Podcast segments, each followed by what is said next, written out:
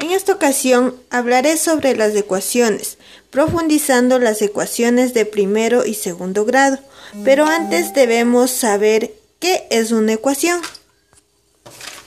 Una ecuación es una igualdad matemática entre dos expresiones denominadas miembros y separadas por el signo igual, en las que aparecen elementos conocidos y datos desconocidos, o incógnitas relacionados mediante operaciones matemáticas.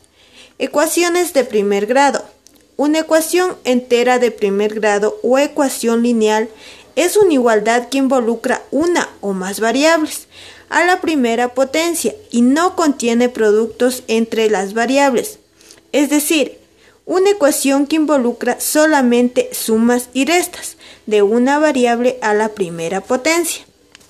Ecuación de segundo grado.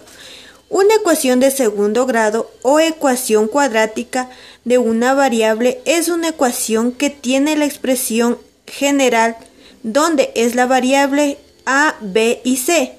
Constantes a es el coeficiente cuadrático, b el coeficiente lineal y c el término independiente. La fórmula general. Una ecuación de segundo grado es aquella en la que la incógnita, o sea, x, aparece al menos una vez elevada al cuadrado. Citaré la fórmula general. Menos b más menos raíz cuadrada de b al cuadrado menos 4 por a y por c sobre 2 por a, donde reemplazaremos los términos a, B y C según los resultados que nos dé nuestra ecuación.